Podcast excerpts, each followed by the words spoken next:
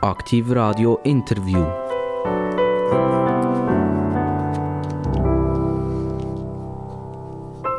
Und wenn es Bing macht, dann heisst es wieder aktiv Radio Interview oder, wie wir immer sagen, besser ein Gespräch, weil wir sind ja gleichberechtigte Partner hier am Mikrofon, der gegenüber und ich, wir dürfen beide unsere Meinung vertreten und dann wird es manchmal halt wirklich spannend. Heute haben wir ein kompliziertes Thema. Als ich so ein bisschen in die Vorbereitung begangen und in die wissenschaftlichen Texte lesen musste, habe ich gesagt, jetzt ist es kompliziert, jetzt gehe ich zuerst einen Kaffee trinken. Oder? Dann bin ich wieder zurück am PC her und habe es wieder gelesen und gesagt, es ist immer noch kompliziert, ich muss glaube nochmal einen Kaffee. Und irgendwann hatte ich zu viel Koffein gehabt, und dann habe ich sagen, jetzt müssen wir schauen, dass wir mit dem Gast das Komplizierte eigentlich in Zukunft sehr, sehr einfach können abbrechen können. Ich begrüße ganz recht herzlich einen Herr Professor. Herr Professor, der hier ursprünglich aus der Region kommt, hier, wo wir unser Studio haben. Unser Studio ist in Zuchwil im Kanton Solothurn, an der Langfeldstrasse 24. Und der Herr Professor, der jetzt hier ist, kennt das hervorragend, weil er nämlich mal in diesem Gebäude innen geschafft hat. So, jetzt viel, viel Blabla. Es handelt sich um einen Vinzenz Weiss. Er ist Professor im Medienbereich. Was das ganz genau bedeutet, wird er uns erzählen. Er ist 1965 geboren. Hallo, Vince. Grüße miteinander. Hallo Dani. Freut mich sehr, dass ich hier darf sein Wie du schon angesprochen hast, nach 33 Jahren wieder mal in diesem Gebäude, wo ich habe gelernt und durfte lernen, Radio machen. Übrigens ja zusammen mit dir in den Anfängen. Vinzenz Weiss, äh, du bist 1965 geboren. 1965 ist jemand ganz Wichtiges gestorben. Weißt du, wer das ist gesehen? Nein, da habe ich keine Ahnung. Ich habe nie nachgeschaut, was in diesem Jahr genau passiert ist. Ein Engländer ist es gesehen? Ich kann mich auch nicht mehr erinnern. das nehme ich an. Es ist Winston Churchill. Ah, so, gesehen. ja. Oh, habe ich vielleicht auch mal gehört. Also, du, du siehst, einer, mhm. ein wichtiger ist gegangen mhm. und äh, noch ein viel wichtiger ist dann gekommen. Das ist der Lauf der Dinge, genau. Du, sag mal, musst du nicht am Anfang von der Sendung aber den Sponsor nennen? Das macht äh, doch manchmal, oder? Aber nur, wenn wir einen haben. Ja, ist das nicht die Retreat Lodge Schürmatt? Ah, okay. das jetzt, ist doch mein Airbnb. Jetzt, jetzt, jetzt kommen wir schon. Ja. Ich sehe es. Ich sehe es. Du bist, du bist nicht nur ein Professor, sondern du bist auch tatsächlich ein äh, gewiefter Einbringer von deinen persönlichen und privaten Daten. Ähm, 1965 ist noch etwas Wahnsinniges passiert. Es ist der grösste Gletschereinbruch von der Geschichte, was geht. Es ist geschaffen worden am Alalin-Gletscher und der ist oben runtergekommen und in der Verlängerung waren äh, die Häuser von denen, die, die dort gearbeitet haben, die, die, äh, einen Stausee gebaut haben und es sind über 80 Leute sind getötet worden. Auch das sagt ihr vermutlich nichts mehr. Nein, da könntest du so noch viel aufzählen. Also ich habe mich eigentlich nie damit auseinandergesetzt, was ist im Jahr von meiner Geburt genau passiert. Ich habe zwar, es gibt ja so die Bücher oder, äh, mit diesen Jahreszahlen, die Chroniken, Sättige habe ich mir mal ein bisschen angeschafft und verschenkt. Aber das fängt natürlich erst dann an, als ich so ein bisschen bewusster geworden bin, vielleicht so in den 80er Jahren. Dann habe ich mich dafür interessiert, was ich der, oder tue ich mich heute wieder dafür interessieren, was in den Jahren, wo ich zu mehr Bewusstsein gekommen bin.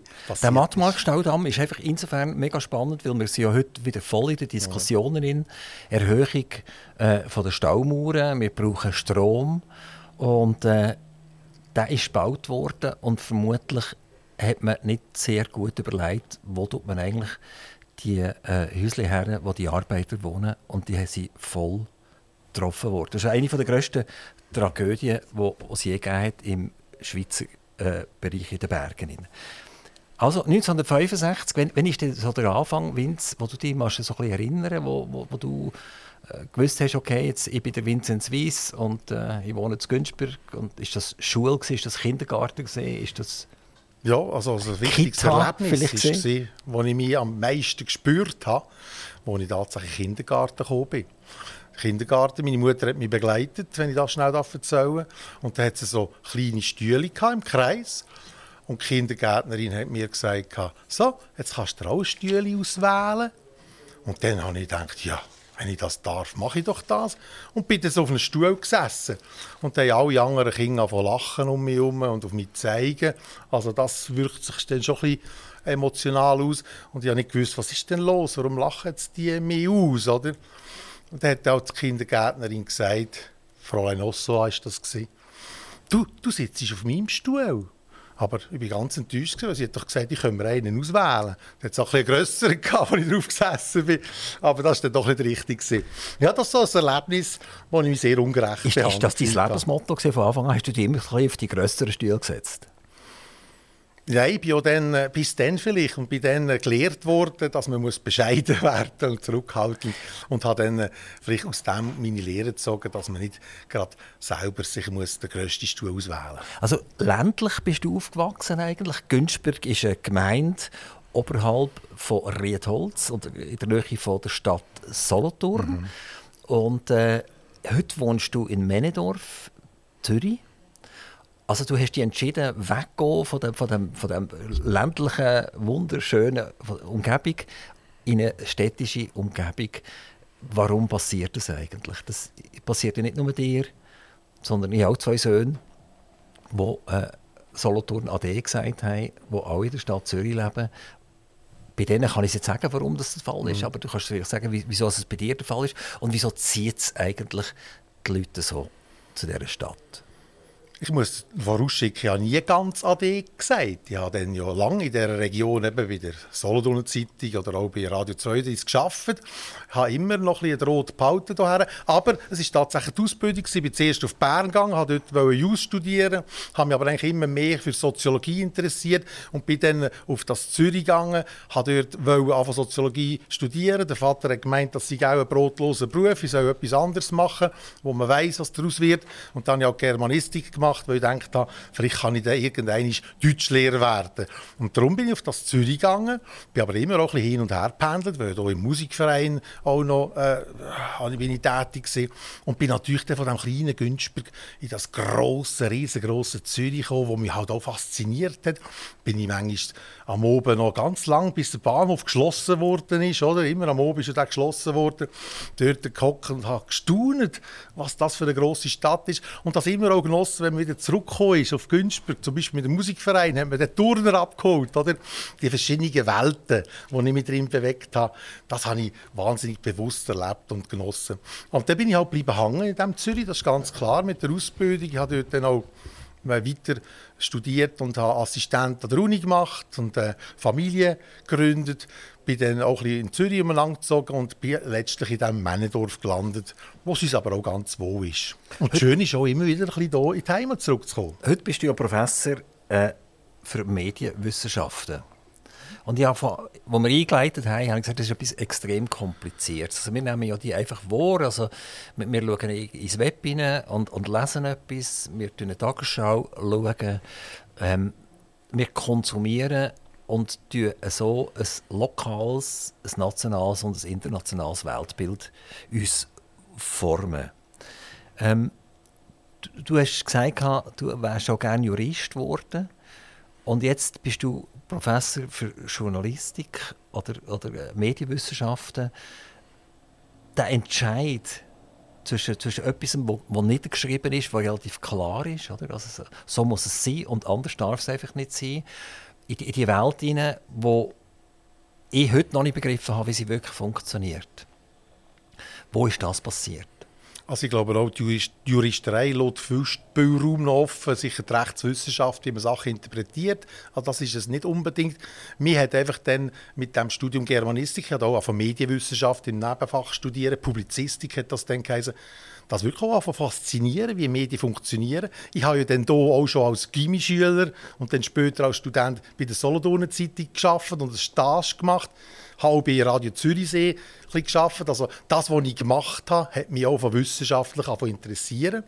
Und zwar einfach, was machen die Medien mit den Menschen und was machen die Menschen mit den Medien. Ich habe schnell auch realisiert, dass das eine gewisse Deutungsmacht ist, dass eine gewisse Macht da ist, wie man die Welt erklären kann. Ist ja dann vielleicht auch noch vielleicht stärker als heute, weil dann ist man nicht unbedingt Tageszeitung herumgekommen. Wenn man etwas wollte wissen über seine Gemeinde oder über die Schulbehörden, dann hat man tatsächlich eine Tageszeitung abonnieren Und heute ist es ja so, dass man aus ganz vielen verschiedenen Kanälen, Medien ist hier einer davon, oder, äh, sich kann informieren und sich eine Meinung bilden. Also es ist eigentlich heute fast noch interessanter, wie fragmentiert das Ganze ist und wie sich die Medien in dem ganzen Konzert von ganz vielen verschiedenen alternativen Quellen meistern. Weil ich als Journalismusprofessor bin natürlich nach wie vor davon überzeugt, es ist wichtig für eine Gesellschaft, dass wir so etwas haben wie einen professionellen Journalismus, der nach ganz bestimmten Regeln funktioniert. Die Regeln haben ja dürfen können und beforschen.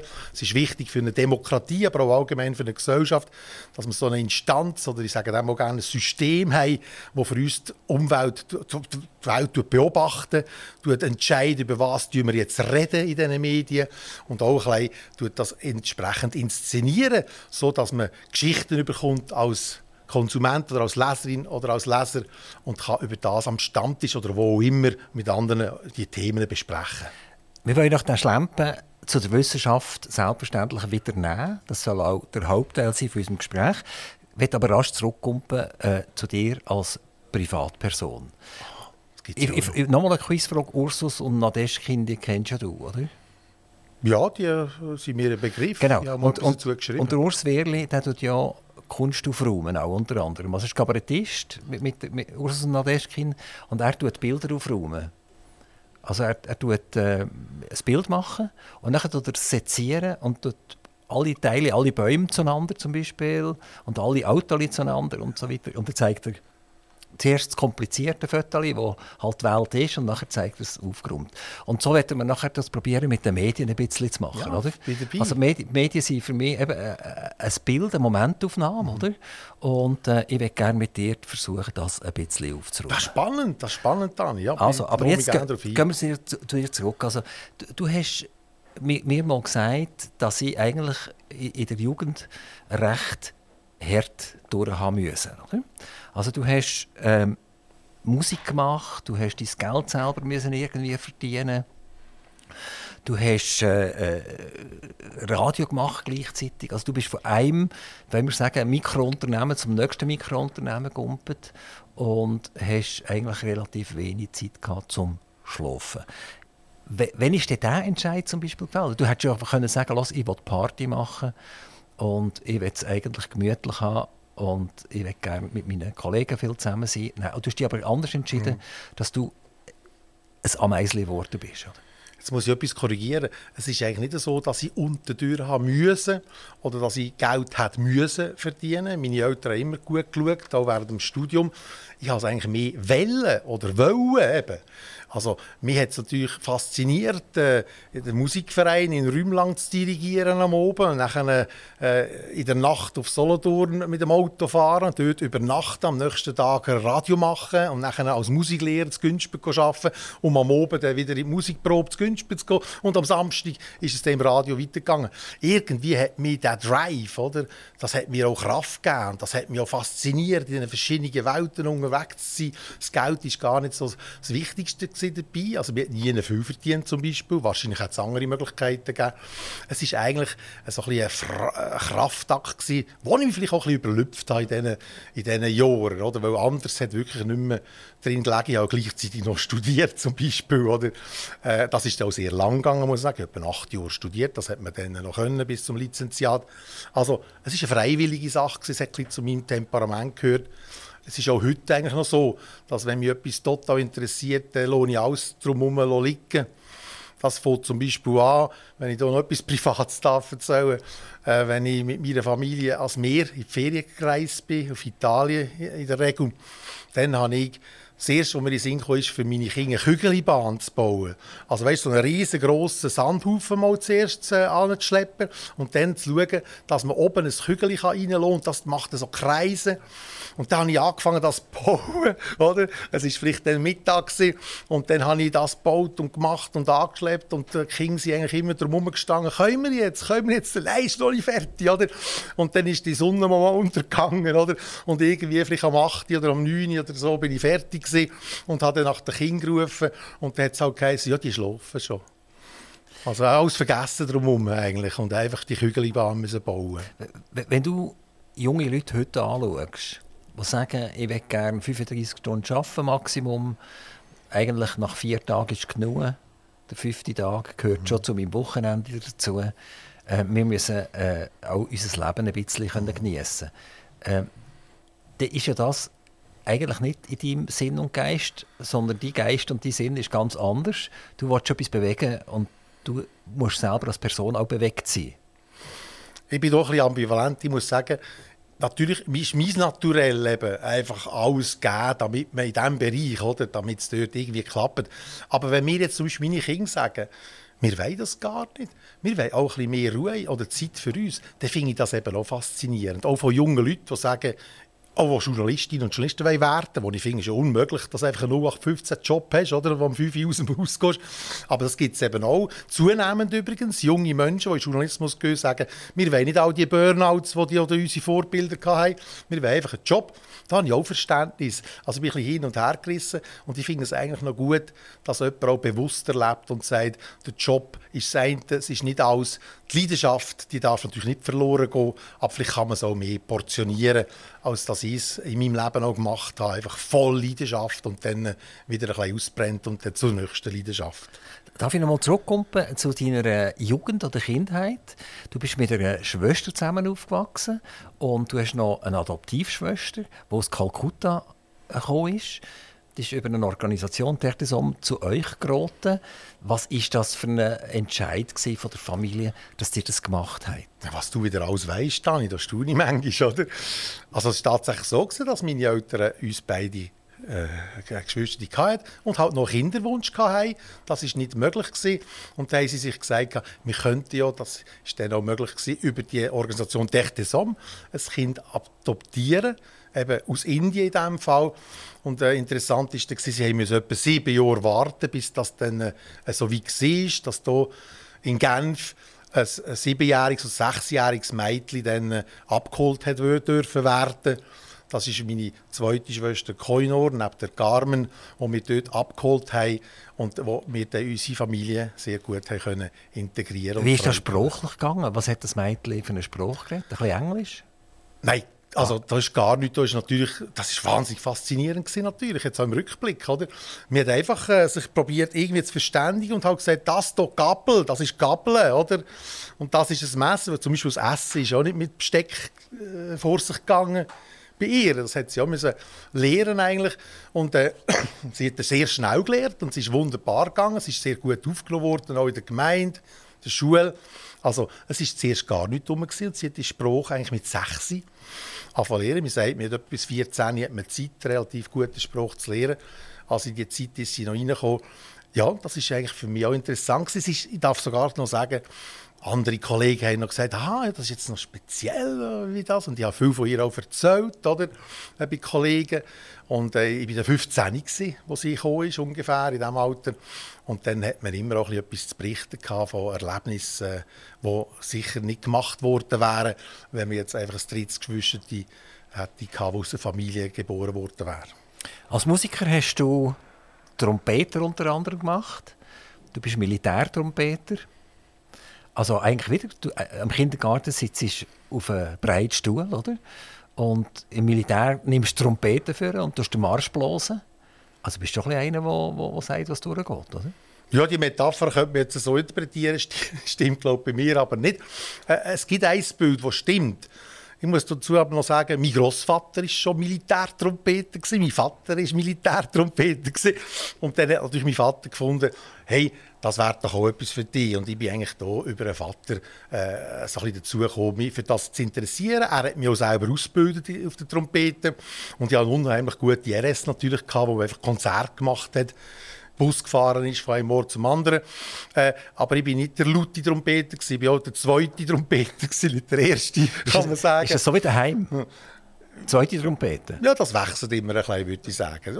Auf das will ich jetzt gar nicht eingehen. Aber was du natürlich recht hast, die NZZ hat mir mal «der Trompeter» genannt und eine Kolumne dazu geschrieben.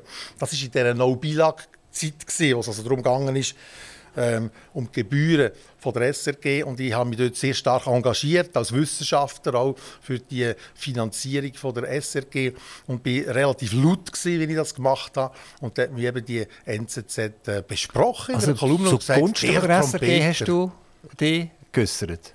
Also zugunsten von der Beilage? Ja, also aus wissenschaftlicher Sicht kommt man natürlich sehr schnell mal zum Schluss und da sind sich die Wissenschaftler jetzt auch in der Schweiz einig, also in einem Kleinstaat oder der kleinräumigen Schweiz, Mehrsprachigkeit, dass es sehr wichtig ist, oder? dass man hier einen starken Service-Public-Player hat und das ist bei uns die SRG, wo Konkurrenz vor allem im Ausland spielt. Und natürlich hat man sich da als Wissenschaftler auch entsprechend geäußert, wie das jetzt äh, wissenschaftlich aussieht, warum es wichtig ist, dass man einen starken Service-Public-Player hat. Und für das habe ich mich auch äh, eingesetzt, indem ich einfach gesagt habe, was Sache ist. Also du hast schon wieder etwas zu in diesem Fall, es geht ja weiter. Zuerst hat man den Bilag oder die Seraphe ganz wollen, äh, killen und jetzt geht es darum, dass man einen grossen Teil wegnimmt, dass zum Beispiel 200 Franken sind ja. genug, oder? Es ist natürlich ein ewiger Kampf. Es war übrigens auch früher auch schon so, gewesen, dass die SRG ist auch richtig so, immer unter Druck gekommen ist, dass man gefunden hat, die ist zu links und dann andere finden, sie ist zu rechts und so weiter. Das hat es immer schon gegeben. Das ist auch richtig so, weil das ist eigentlich eine Institution, die SRG, wo wir ja mitfinanzieren alle über die äh, Seraphengebühren jetzt. Und dann soll man auch darüber streiten, ob die SRG das richtig macht. Jetzt der Vorschlag 200 Franken ist natürlich läppisch aus meiner Sicht. Oder? Wie kommt man auf 200 Franken und nicht auf 195 oder 800 Franken, könnte man ja auch sagen. Oder? Also ich finde, zuerst müsste die Diskussion geführt werden, was zählt das Service Public Medium, übrigens auch, auch die Privaten, die davon profitieren. Das sind ja die meisten privaten Sender, die auch äh, Radio- und Fernsehsender, die auch Gebühren bekommen. Zuerst definieren, was wollen wir eigentlich in dieser Schweiz? Warum ist es wichtig, dass wir so eine Struktur haben, die hier auf Tour gestellt ist? Und dann kann man von mir aus darüber reden, was das soll kosten. Vielleicht kostet es ja dann mehr. Also übrigens, äh, die meisten Radiosender bekommen kein Geld über. Und, und die nicht die meisten bekommen. Nein, kommen kein Geld über. Ja, jetzt können wir natürlich, also ab, ab wann sagst du, es ist etwas ein Radiosender? Also jetzt ist die Frage, ist aktiv Radio äh, ein Radiosender oder ist es eben keiner? Ja, ich habe jetzt nicht jedes Home-Shopping dazu erzählt. Merci vielmals. Nein, nein, nein, ich sage nur, das, das wäre die unterste Ebene, wo man kann sagen kann, ja, irgendjemand macht einfach Musik den ganzen Tag. Das meine ich natürlich nicht. Ich würde mal sagen, die Radiosender, die konzessioniert sind, oder, wo, äh, wo eine früher waren ja die Frequenzen knapp, gewesen, wo man können sagen du darfst senden in diesem Sendegebiet. Und jetzt von denen einige gegeben, die in Genuss sind von Mitteln, die hat sonst nicht existiert. Also von denen ist die Mehrheit eigentlich finanziert über Seraphengebühren, sonst gäbe es die gar nicht. Oder ein Radio Rottu zum Beispiel oder äh, äh, in der Westschweiz irgendwie FM äh, Radio, also eigentlich, ich kann ganz viel aufzählen, ich müsste jetzt die Liste ziehen, die profitieren auch. Und das ist auch richtig so von einem regionalen Service-Public-Auftrag, den sie zu leisten haben und kommen entsprechend auch Gebühren über. Also die Mehrheit von der Radio gehört ja mittlerweile in CH Media rein, also in die AZ-Konzerne rein und dort fließen auch die meisten Gelder dorthin. Ähm, ja, das ist ja noch interessant, oder? weil äh, das ist eine ein grosses Medienunternehmen, wo ich würde jetzt mal sagen, wo sehr viel zentralisiert hat, oder? Also sehr viele Titel in der Westschweiz, in der Ostschweiz, in der Innerschweiz aufgekauft hat und dann einfach eine zentrale Redaktion mal gegründet hat, wo so ein bisschen das Internationale, das Nationale, vielleicht auch den Sport abfeiern und so dann auch sich die Radios eigentlich äh, hat, äh, beschafft, um auch ein im Bereich Radio und Fernsehen starke Player zu sein. Genau, also man kann nicht wirklich von Regionalradio reden, in dem eine sehr starke Konzentration stattgefunden hat. Du hast gesagt, die 200 Franken, das ist einfach an der Horror beizogen. Es könnte 300 sein, es könnte aber auch nur 100 sein, es könnte aber auch 800 sein. Man müsste erst mal eine breite Diskussion mhm. führen. Aber weißt, irgendeiner ist genug, oder? Weißt, äh, wenn du, wenn du irgendein Kind hast, das heimkommt und äh, in der Schule tut es nicht so wie es sollte, dann ist das Kind sicher gerne bereit, eine breite Diskussion zu führen, dann muss es nicht so gute Noten mit heimbringen. Bei der SRG ist es einfach so, ich meine, wie alt ist die SRG? Viele, viele, zehn Jahre alt. Und, äh, ja, 100-jährige. Also man hat die, die, eigentlich 100 Jahre lang Zeit gehabt, um die breite Diskussion zu führen und das effektiv zu definieren, was ist eigentlich die SRG. Aber das hat man eigentlich tunlichst unterlassen. Aber das muss nicht die SRG machen, das muss natürlich Politik machen. Also hat es auch Politik oder können machen. Oder Kastani nicht wollen anrühren, auch eben bei No Bilag zum Beispiel nicht, oder wo wir über das Radio- und Fernsehgesetz abgeschaut haben, haben wir immer gesagt, wir sollten die Diskussion führen. Es ist ja auch versprochen worden übrigens von der damaligen Medienministerin, von der Doris Leuthard, wir werden jetzt dann die Diskussion führen. Es ist bis jetzt noch nicht geführt Also Doris Leuthard hat uns viel versprochen, das ja. wissen wir, oder? Mhm. Genau. Aber jetzt nochmal auf das geht zurückzukommen. Die Diskussion ist nicht geführt worden, der Pflock ist nicht eingeschlagen worden und irgendwann platzt einem halt der Kragen, weißt? Und dann sagt man, und jetzt tun wir aber einen Pflock einschlagen. Dann können ja. wir vielleicht etwas tatsächlich provozieren damit. Ich halte auch nichts davon, wenn man so emotional tut, einfach Politik machen, nur, oder? Und jenseits von Fakten wenn man quasi wie willkürlich oder eine radikale Initiative macht und sagt, ja, das tönt doch noch gut, 200 Franken und sie sicher alle dafür. Äh, wenn sie noch, wie viel spart man glaube ich, im Jahr? Also eben, also ich weiß es nicht einmal, wie viel man wird sparen Jetzt ist ja ein Vorschlag vom Medienminister Albert Rösti, dass man 30 Franken könnte sparen oder? Also, Entschuldigung, da muss ich halt eigentlich ein lachen, was das für Vorschläge sind. Also die Diskussion, die muss wirklich ernsthaft, sicher auch zusammen mit der SRG, aber in der Gesellschaft und in der Politik auch geführt werden. Das ist die Chance, wenn man eine neue Konzession beispielsweise macht. Und ich glaube eben, dass Diskussion zur Folge haben wird, dass man etwa auf das wiederkommt, was wir jetzt schon haben. Könnte man nicht alle Subventionen einstreichen, total? Aber wirklich allen, weißt? Nein, das ist ein Riesenproblem. Nein, das kann man da Also, dass man also, sagt, es einfach, es kommt Zeitungen kommen keine Subventionen über, die Radio kommen keine Subventionen über, mhm. der SRG kommt auch keine Subventionen mehr über. Äh, der Markt soll jetzt einfach ja. mal loslegen. Ja, das ist ein Steilpass für mich, Dani. Wir haben, jetzt musst du gut herhören, du. Wir haben Sicher in der Schweiz, aber eigentlich in den meisten Ländern haben wir im Medienbereich ein Marktversagen. Möchtest du es mitschreiben? Marktversagen. Also das heißt, es ist eben nicht so wie äh, in anderen Wirtschaftsbereichen. Oder? Wenn ich zum Bäcker gehe und dort äh, sind fünf Gipfel und ich kaufe davon drei, dann sind die anderen zwei fast noch attraktiver und der, der hinter mir steht, ist froh, dass er noch die zwei bekommt.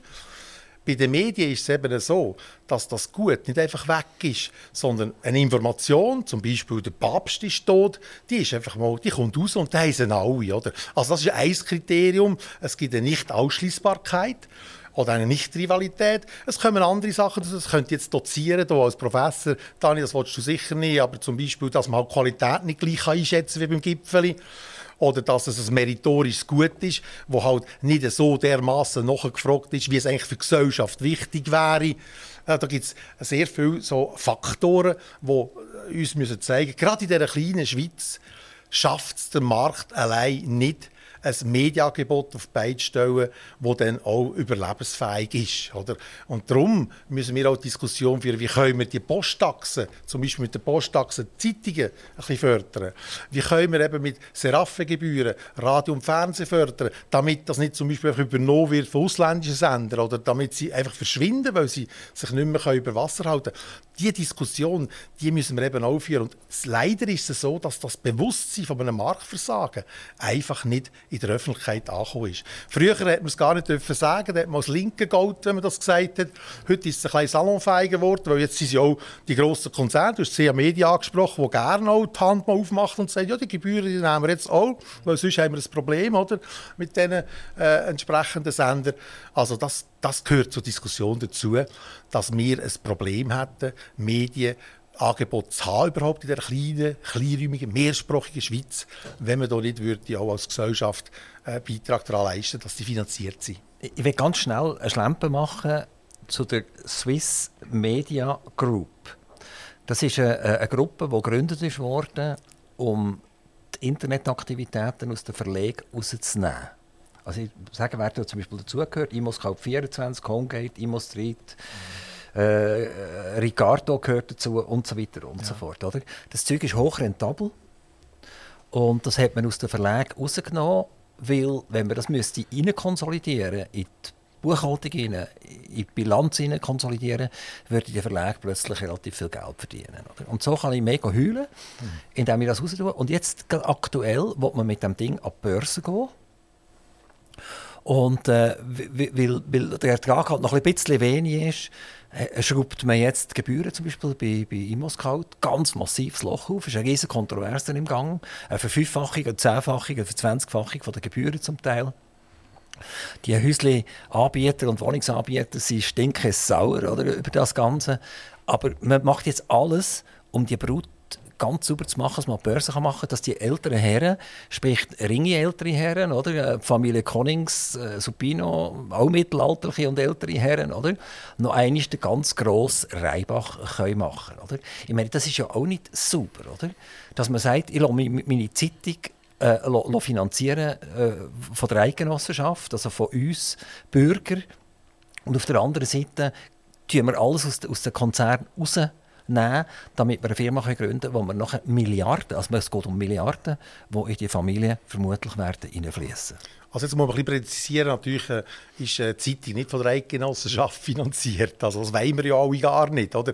Äh, die Posttaxen sind da und vielleicht eine kleinere Mehrwertsteuer, die man muss abgeben muss. Das ist es dann. Also, äh, auch die Verleger haben kein Interesse daran, dass ihre Zeitungen gefördert werden. Aber was du ansprichst, Dani, und das ist auch wieder ein Steilpass für mich, ist tatsächlich das Problem. Früher hat es Zeitungen gegeben, da ist die Vorderseite hat redaktionellen Inhalt gehabt, oder? Da ist über Gemeinde berichtet worden und hinten dran ist die Werbung. Gewesen. Also hat eben Coca-Cola äh, oder McDonalds, vielleicht auch der Metzger und so weiter, haben dort inseriert. Oder es hat einmal eine Anzeige gegeben, wo man ein Auto kaufen kann. Oder? Und dann sind die Verleger auf die Idee gekommen, ähm, insbesondere die TX-Gruppe, das rauszukoppeln und zu sagen, wir machen jetzt eben, das hast du angesprochen, oder? eine Firma, die nur die, die, äh, die Hausverkäufe oder äh, Mietplattformen auf Auto und so weiter, dass das eigenständig ist, dass dort Kohle verdient wird. Oder?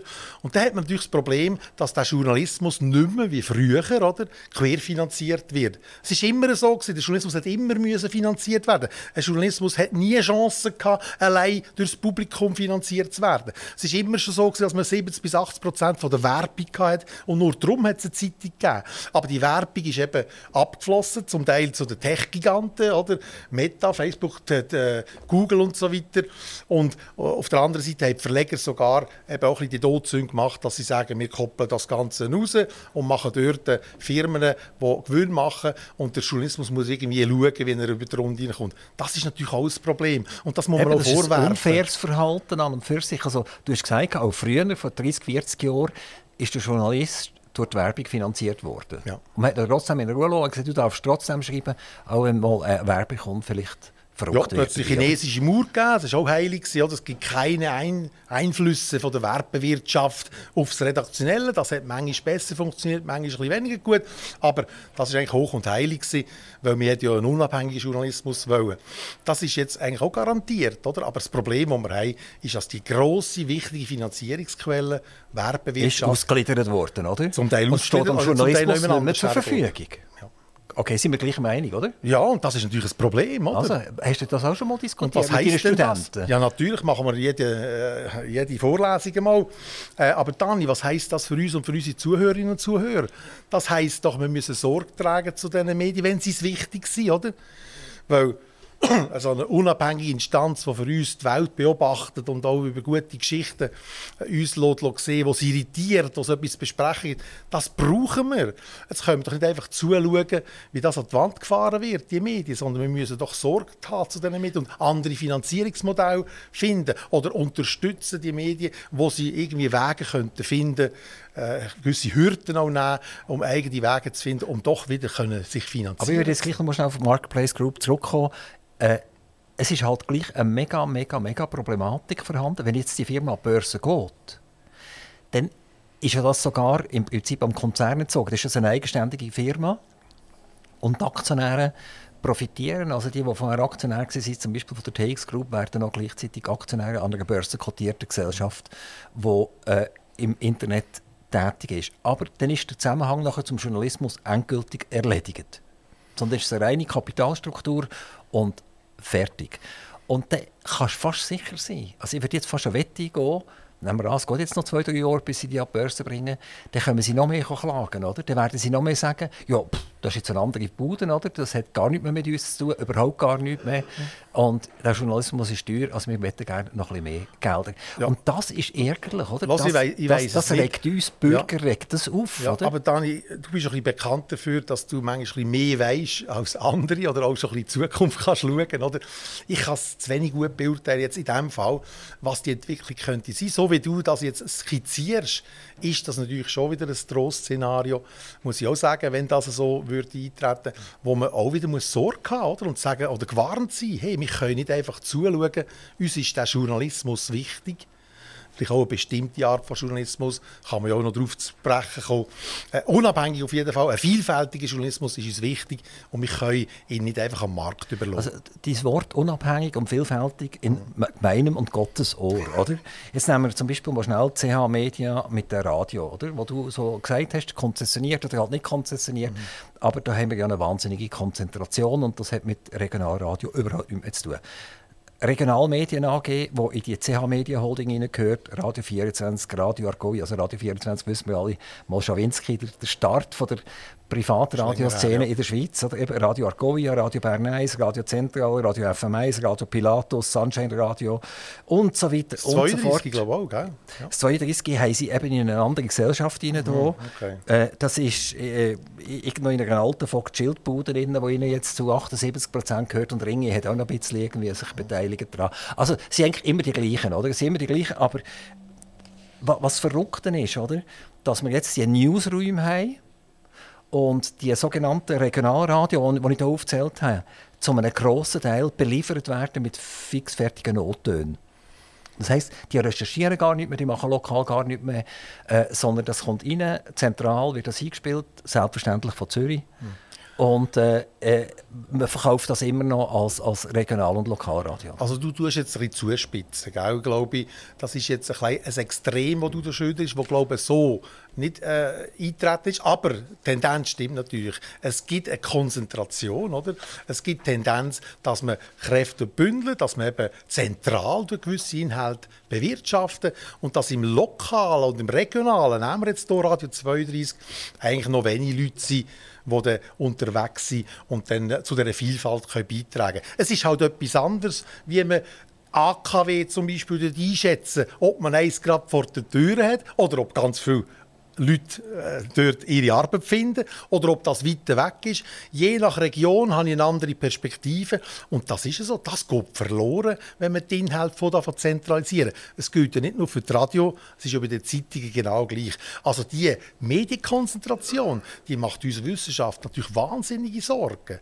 Das ist eine Tendenz, wo wir nicht einfach dürfen zuschauen, weil wir leben davon, ein kleiner Staat wie die Schweiz, dass es eine vielfältige Perspektive gibt, die aus der Region herauskommen kommen. Es ist halt immer noch so, wir sind föderalistisch. Ein Aargauer sieht etwas anderes als Ostschweizer oder Innerschweizer. Und so sollte es eigentlich sein, dass die lokalen, regionalen Medien ihren starken Beitrag dazu leisten Und die Tendenz von der Konzentration geht völlig in eine andere kommt, Richtung. Kommt Familie Wanner abends zu dir irgendwie an ein Seminar sich äh, erklären, wieso dass sie das geschafft haben, dass sie mittlerweile etwa 80 Marken in ihrem Haus konzentrieren und du hast das selber miterlebt. Also du bist äh, einer der allerersten Redaktoren und Moderatoren von Radio 32. Mhm.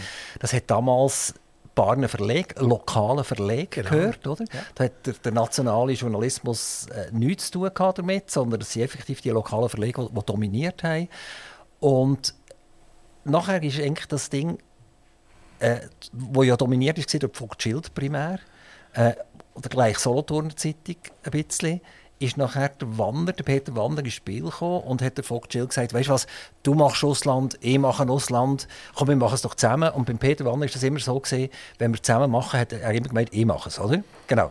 Und nachher haben sie das gemacht, oder? Und dann ist er später ist er gekommen und hat gesagt, äh, du machst Inland und ich mache Inland, komm, wir machen doch das zusammen. Und dann ja. ist das gleiche Spiel wieder gesehen. Und zuletzt ist die Vogt Schill zusammengeschrumpft auf eine, eben, ein bisschen, lokale äh, Informationen.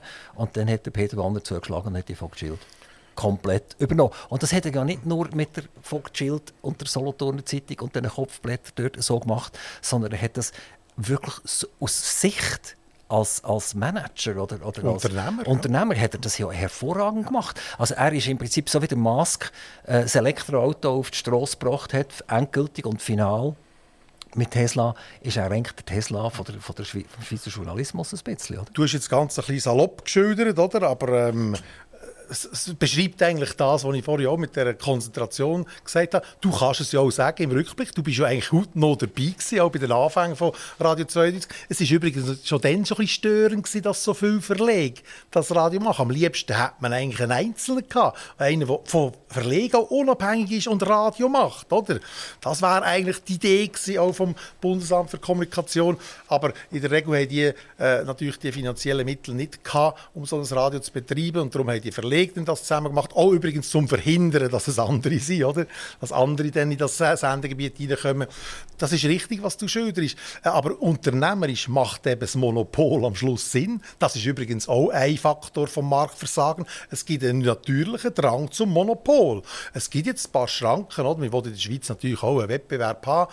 Und da gibt zum Beispiel auch das Prinzip, dass man nicht mehr als äh, drei Radiosender, glaube darf haben, konzessionierte, und ich glaube zwei Fernsehsender. Ich weiß nicht ganz genau, wie Zeit. Es gibt schon Beschränkungen. Oder? Darum hat ja zum Beispiel der Peter Wanner müssen darauf verzichten, dass Tele Zürich, oder, muss man sich vorstellen, von der Metropole Zürich, nicht auch Geld bekommt aus den Seraphe-Gebühren. Das hätte er gerne gehabt. Aber wer eben schon zwei andere Medien hat, die äh, von den Gebühren profitieren im Fernsehbereich, hat er müssen, äh, davon Abstand nehmen, dass dort auch, oder hat, das, hat er den Zuspruch dort nicht bekommen. Also, es ist noch interessant, der Unternehmer, der expandiert, geschickt, oder, tut dann gleich wieder schauen, dass er dort und da noch ein bisschen könnte, äh, öffentliche Mittel, die jetzt über Seraphe eingezogen werden, äh, könnte, äh, brauchen, um am Markt mit diesen Sendern zu überleben. Aber dass sich der Bürger zwischendurch ein bisschen veräppelt vorkommt, möchte ich an einem aktuellen Beispiel zeigen. Schawinski heißt die Person.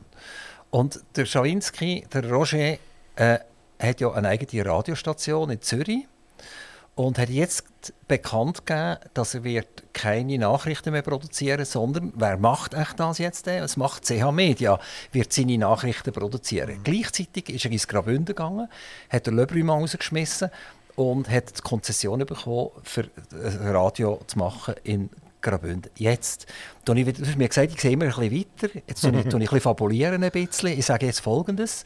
Äh, das Radio äh, vom, vom Schawinski gehören relativ gleich CH Media. Und die Konzession in Graubünden ist er geholt, damit er die auch CH Media zuschanzen kann.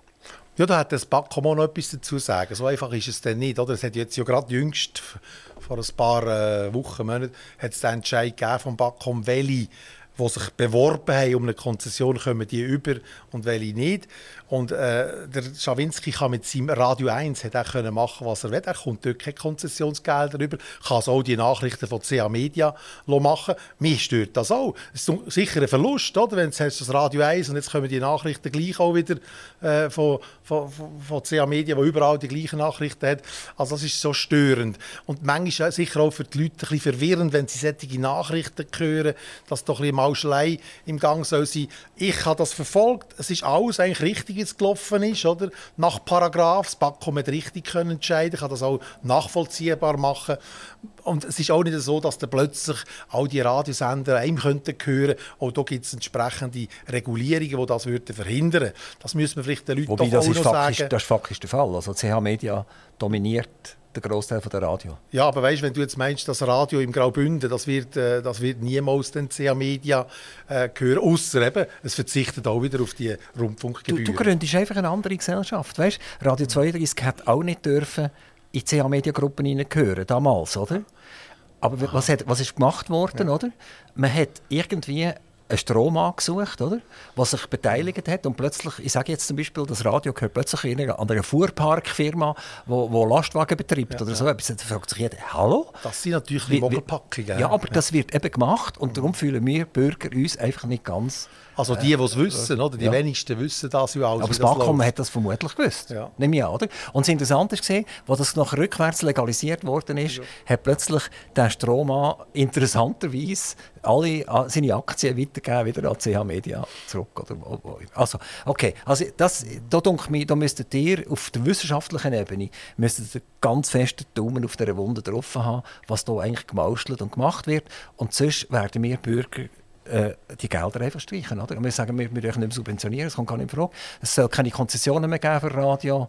Äh, SRG, das tun wir auch nicht mehr, denen glauben wir auch, auch nur noch die Hälfte. Also ich denke, die Wissenschaft sollte nicht einfach automatisch das, was ist, einfach mal sagen, es ist eigentlich schon gut so, wie es ist, sondern, sondern mithelfen, uns die Augen ein bisschen aufzumachen wird natürlich auch gemacht. Also eigentlich ist das ganze System total veraltet. Also das sagen wir ja auch. Oder? Jetzt, irgendwie muss man es regulieren, wer die Konzessionen bekommt oder nicht. Aber es ist eigentlich ein totales Retro-Modell. Wir haben eine totale Digitalisierung. Man kann kaum mehr unterscheiden zwischen Radio, Fernsehen und Online. Und das ist auch die ganze Regulierung. Gut, das soll jetzt so zehn Jahre gehen. Oder? Und dann wahrscheinlich wird man neue Modelle finden. Also aus wissenschaftlicher Sicht muss man zuerst mal einfach sagen, das Ganze ist eigentlich aus, stammt aus einer alten Zeit, Modell. Und wir müssen ganz andere Förderungsmodelle. Zum Beispiel online ist doch auch wichtig, oder? All die Online-Startups, die hier entstehen, die sind manchmal vielleicht so klar ein bisschen, tragen mehr zur Vielfalt bei. Sagen jetzt eine Hauptstadt in Bern oder Baschur in Basel beispielsweise, die Online-Medien, als jetzt eben die Radio- und Fernsehstationen, die gefördert werden und dann einen ganz grossen gehören und einfach davon profitieren, dass sehr viel schon zentral äh, vorproduziert ist. Also das wären die Worte, die man aus der Wissenschaft hören würde. Genau, und, und, und das Bankkommen soll eigentlich auch mithelfen, eben, dass die Mauscheleien nicht möglich sind. Beispiel UKW. Also, man hat geheißen, 2022 wird UKW abgestellt. Definitiv, oder? Und das war einer der Gründe, dass wir uns entschieden haben, mit Aktiv Radio auf DAB Plus mhm. raufzugehen, weil wir gesagt haben, jetzt gehen wir nicht noch müde für eine Frequenz, die wir eh nicht bekommen.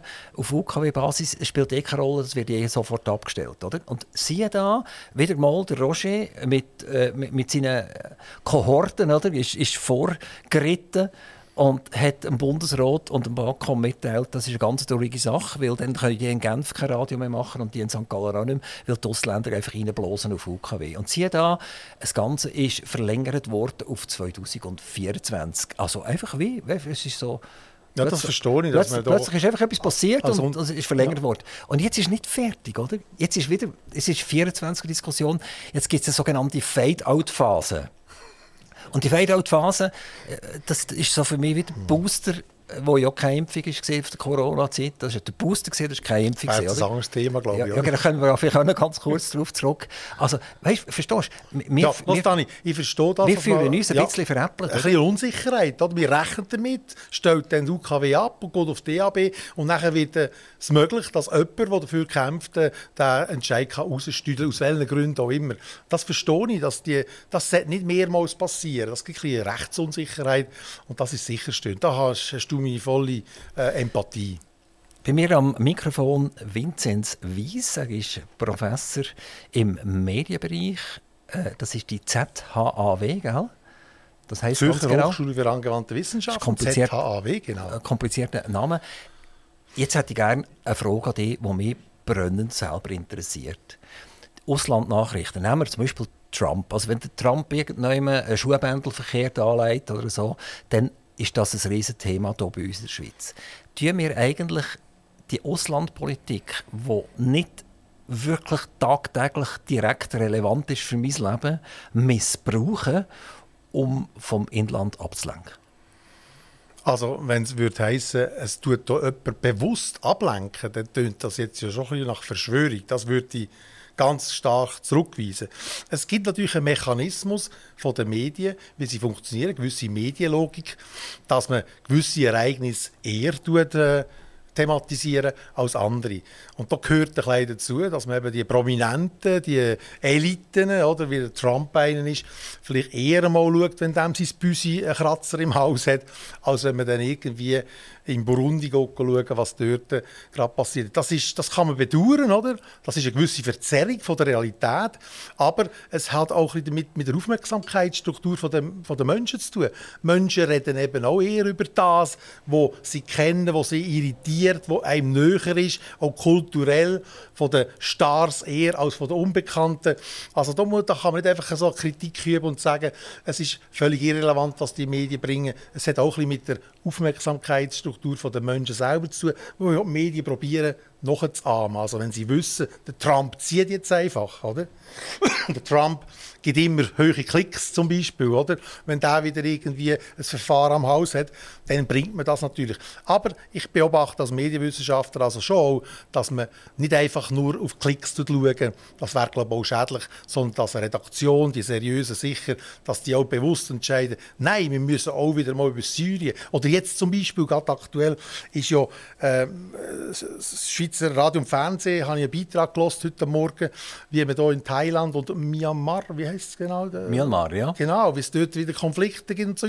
Das wäre jetzt nie äh, wahrscheinlich auf der Liste gestanden von den Leuten, die sich für irgendetwas interessieren. Aber die entscheiden sich, das zu thematisieren, schauen auch dort her, schauen nicht nur auf Israel, Palästina oder in die Ukraine. Also das findet eben auch statt. Ein bewusster Entscheid von Relevanz. Also ich würde es nicht so plakativ, wie du es jetzt gesagt hast, sagen, dass da totale Verzerrung stattfindet und völlig nicht nachvollziehbar ist, warum äh, der Trump ein bisschen mehr also für mich, für mich ist es schon ein bisschen so, dass man versucht, Nebelpetarden zu schmeißen mit Zeugs, wo, wo uns eigentlich nichts angeht. Und du hast ja noch gesagt, und, ablenken von dem, im Inland... Ja, also ich mache, mache dir jetzt ein Beispiel. Ja, ja, in verschiedenen Interviews immer wieder über die Regioenergie geredet, dass ich mal mit der Regioenergie Strauß geführt habe, indem ich gesagt habe, ich will gerne Transparenz bekommen, ich will gerne wissen, wie der Gaspreis zusammengesetzt wird. Oder? Und die Regioenergie hat das verhindert. Also, sie hat Recht bekommen, meines Erachtens über einen völlig falschen Rechtszug, was sie gemacht hat. Äh, Recht bekommen, mir nicht müssen sagen, obwohl ich Gas zahle hier in, in der Region, wie sich der Preis zusammensetzt. Und die Regioenergie ist eine 100% staatliche Organisation, die gehört zu 100% der Stadt Solothurn. Und ich habe das nachher versucht, anderen Medien mitzuteilen. Ich habe gesagt, hört mal, hier ist mein Schreiben an die Regioenergie und das ist die Antwort, die ich bekommen habe. Und äh, wahrscheinlich, wenn ich weitergemacht hätte, Verwaltungsgericht oder so, hätte ich vielleicht schon mal etwas bekommen, aber dann wäre wahrscheinlich das so ausgeschwärzt worden, wie äh, äh, die Impfbeschaffung vom Bund bei, bei der Corona. Es ist einfach alles schwarz und dann nützt es einem auch nichts. Oder? Also das hat kein Mensch interessiert. Oder? Und die Energieproblematik ist in so, vielen Haushaltungen ein riesiges Problem. Oder? Die, die Rechnungen die, die steigen an Nebenkosten gehen fast ins Uferlosen auf. Krankenkassen werden ein bisschen diskutiert, aber auch das wird wieder ad acta gelegt tut nachher wieder den Trump bringen oder den Biden bringen oder, oder von mir aus noch ein bisschen Frankreich und, und Paris, dass dort die, grossen SUVs nicht mehr dürfen parkieren oder 200 Euro mhm. müssen zahlen pro 24 Stunden. Also das ist alles wahnsinnig interessant, oder? Aber, aber meine Rechnung, die ich von der Regioenergie bekomme, die ist immer noch so verdammt hoch, oder? Und kein Mensch interessiert das. Das ist ja das Thema, das du immer wieder bringst auf diesem Sender, fällt mir auf, oder? das dich persönlich auch beschäftigt. Ich glaube schon, dass das auch Nachrichtenwert könnte haben. Vielleicht ist es ein bisschen wenig, wenn einfach ein einzelner Kämpfer den Medien etwas schickt und dann meint, jetzt müssen sie gerade reagieren. Viel mehr äh, Erfolg hat man wahrscheinlich auch, wenn irgendein Verband sich äußert oder wenn es irgendwie eine Lobby gibt, oder, wo sagt, wir jetzt jemandem den Kampf ansagen. Vielleicht kannst du eine Initiative starten, ich weiß es nicht, also noch politisch aktiv werden. Dann die Medien natürlich auch noch eher reagieren, als wenn es Einzelpersonen sind. Obwohl man vielleicht kann sagen da ist ein, bisschen ein Missstand, das ist ein bisschen störend. Du musst dir vorstellen, es gibt viele Sachen, die störend sind aus der Sicht von Einzelnen, oder? Es sind viele Missstände. Aber du willst nicht sagen, dass Energie störend Einzel, für einen Einzelnen ist Nein, aber weißt, wenn du dich als Einzelner an die Medien wendest, vielleicht müsste man sich auch zusammenschließen und ein bisschen schauen, dass man ein gewisses aber Gewicht die, hat. Die wollen gar nicht? Ja, das ist jetzt deine Behauptung, das kann ich wirklich nicht beurteilen. Ich, ich glaube das nicht, dass es einfach äh, quasi eine politische Agenda dahinter gibt, sondern es muss eher ein publizistischer Entscheid sein. Es ist vielleicht auch jetzt komplex, man kann es nicht so gut erzählen. Da weißt du jetzt eben wieder mehr und hast die Komplexität im Kopf. Das müssen wir den Medien eben als eine einfache Geschichte können servieren, damit sie vielleicht auch aktiv werden. Und da haben wir noch das Problem, du musst auch Fachleute haben, eigentlich in den Redaktionen, die das auch durchschauen, was da eigentlich passiert. Und die nehmen ja leider auch immer mehr ab mit dem ganzen Kosten- und Spardruck. Oder? Das hat natürlich auch die Folgen, warum man eigentlich müsste Sorge haben zu Medien, weil du dann vielleicht eher die Ansprechpartner hättest, die auf Augenhöhe mit dir über die Probleme reden könnten. Aktiv Radio haben wir gegründet, unter anderem, weil wir uns in der Corona-Zeit geärgert haben. Mhm. Also, wir tun uns in unserem Softwarebetrieb intensiv über Politik immer wieder besprechen. Wir haben am Montagmorgen wir hitzige Diskussionen führen über Politik, bevor wir uns über Informatik unterhalten. Äh, das macht mega Spaß und ist toll, und auch junge Leute ein bisschen mobilisieren und zum Denken äh, bringen. Äh, auf jeden Fall haben wir gefunden, die Art und Weise, wie die ganze Corona-Zeit abgelaufen ist in den Medien, ist nicht korrekt gewesen. und darum ist die Geburtsstunde von Aktivradio. Und da denken wir vielleicht glaube ich, ein bisschen gleich. Du hast in dieser Zeit auch relativ früh reagiert und hast bemängelt, dass wir eine sehr einseitige mediale Informationspolitik hatten. Jetzt machen wir natürlich ein ganzes grosses Fass auf, hier, kurz vor Schluss der Sendezeit, aber es ist richtig. Ich habe zusammen mit einem Kollegen, einem Wissenschaftskollegen aus dem Ausland, einfach plötzlich von staunen, wie die Medien an den Lippen der Behörden gehangen sind in diesen Anfängen. Man kann ein gewisses Verständnis haben. Grosse Unsicherheit, selber betroffen Medien. Jetzt müssen wir einfach mal hören, was uns Behörden sagen. Aber das hat lang, lang gedauert. Und ich war sehr enttäuscht von den Medien, dass sie eigentlich nicht auch äh, ihre Arbeit gemacht haben, in dem Sinn, dass sie gewisse Entscheidungen sehr schnell haben hinterfragen, dass sie nicht auch kritischer waren zu solchen Entscheidungen der Behörden. Also das ist mir richtig schmuch geworden als Wissenschaftler. Und ich habe darüber auch geschrieben, ich habe darüber auch publiziert und es hat tatsächlich auch äh, Leute gegeben, die das zur Kenntnis genommen haben. Aber ich muss sagen, bei den Medien haben wir nicht unbedingt Freunde gemacht, oder? Weil die haben gefunden, ja, das, äh, was will jetzt der da stänkern und so, das ist ja so, man muss jetzt halt einfach mal ein bisschen zuschauen. Und das ist ein grosser Vorwurf, den ich heute noch den Medien mache, dass man in dieser Corona-Krise auf jeden Fall sicher in den Anfängen, in den ersten paar Monaten, wenn es nicht bis zum ersten Jahr geht, sehr stark einfach hat verlautbaren und seine Aufgabe oder, als Medium kritisch auch zu hinterfragen, zu recherchieren, was passiert eigentlich in den Kindergärten, wie geht das in der Schule und so weiter. Es ist dann schon cool, klar, jetzt können wir das, aber einfach unwidersprochen übernommen. Das hat sehr gestört und das wollen natürlich die Medien nicht hören. Und ich habe dann das erste Mal das Wort vom Mainstream auch ins Mund genommen. Das war ein Wort, das vor allem von den, von den alternativen äh, Medienkritikern äh, gebraucht wurde. Aber tatsächlich kann ich auch müssen beobachten, da ist irgendein Narrativ im Gang, wo andere nicht mehr zulässt und das darf nicht sein. Und der letzte Satz vielleicht noch dazu. Ich glaube auch, die ganze Skepsis gegenüber den Medien hat zugenommen nach der äh, Corona-Zeit, weil natürlich sehr viel auch doch also wegen haben. der Corona-Zeit, oder? Nicht ja, nach, wegen der Berichterstattung, äh, ja. Skepsis gegenüber den Medien, oder?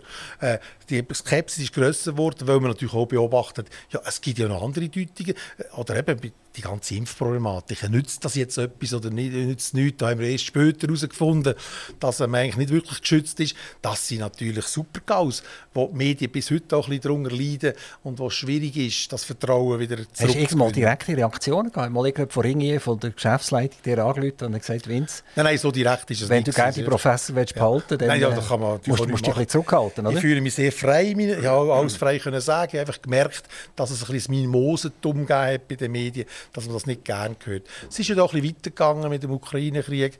Wir können vielleicht auch noch über Israel Pastelina reden. Also so das, äh, diese Kollegenorientierung, man macht das Gleiche, die Härte der Journalistinnen und Journalisten treibt vor sich hin. Das ist ein Phänomen, das ich früher so nicht könnte haben. Also bei mir hat die ganze Corona-Problematik angefangen, also jetzt medial, wo ich herausgefunden habe, dass wenn, wenn ein Kanton bekannt gibt, bei uns sind 95 Prozent von allen Betten auf der Intensivstation beleidigt, oder? Dann hat man eine gewisse Vorstellung, was das ist. Aber der Kanton Solothurn hat in der Corona-Zeit beispielsweise neun Betten gehabt. Neun Stück, oder? Also wenn, wenn acht Betten äh, beleidigt waren und eins mhm. noch frei war, dann hätte man eben können sagen, es ist über 90 Prozent. Die ist, ganze ist Diskussion, oh, ich kann mich gar nicht mehr wieder äh, die Diskussionen führen, sie sind ja dann auch sehr verärgern letztlich, ja. Du, wir machen ein bisschen Musik am Schluss. Selbstverständlich, Vince. Ja. Du äh, hast einen Sohn, das ist mhm. Joshua. Und der widmet sich der, der schönen Künstler, nämlich der Musik. Und äh, wir würden gerne von ihm noch etwas äh, hören, schnell, am, am Ende. Ja, wenn das ähm, möglich wäre, das wäre natürlich schön. Wie, wie, ist jetzt das familiär? Wie geht das auf? Hat er Freude, dass er äh, einen Sohn hat, der Musik macht? Ja, ich bin total fasziniert. Oder der Joshua, mein Sohn, der macht jetzt das, was ich lange auch geträumt habe davon. Oder? Schon mein Vater war eigentlich Musiker, gewesen, aber er hat eigentlich gleich einen seriösen Beruf gehabt, gearbeitet in einer Fabrik äh, als äh, Verkäufer. Ich selber bin hin und her gerissen zwischen Freiheit und doch einem sicheren Beruf. Oder? Und mein Sohn, der sagt jetzt, ich gehe einfach und mache Musik und schaue dann, wie das alles rauskommt. Joshua Vincent Wien.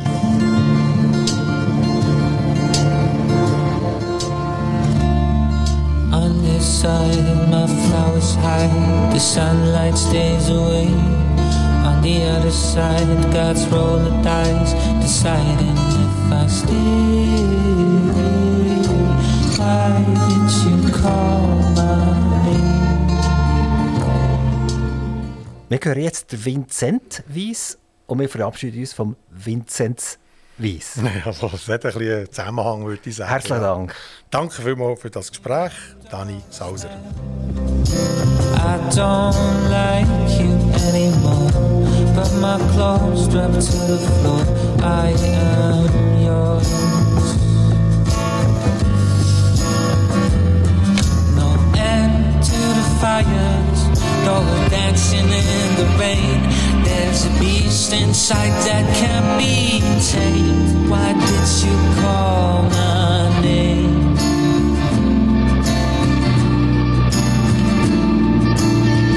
Why did you call my Aktiv Radio Interview.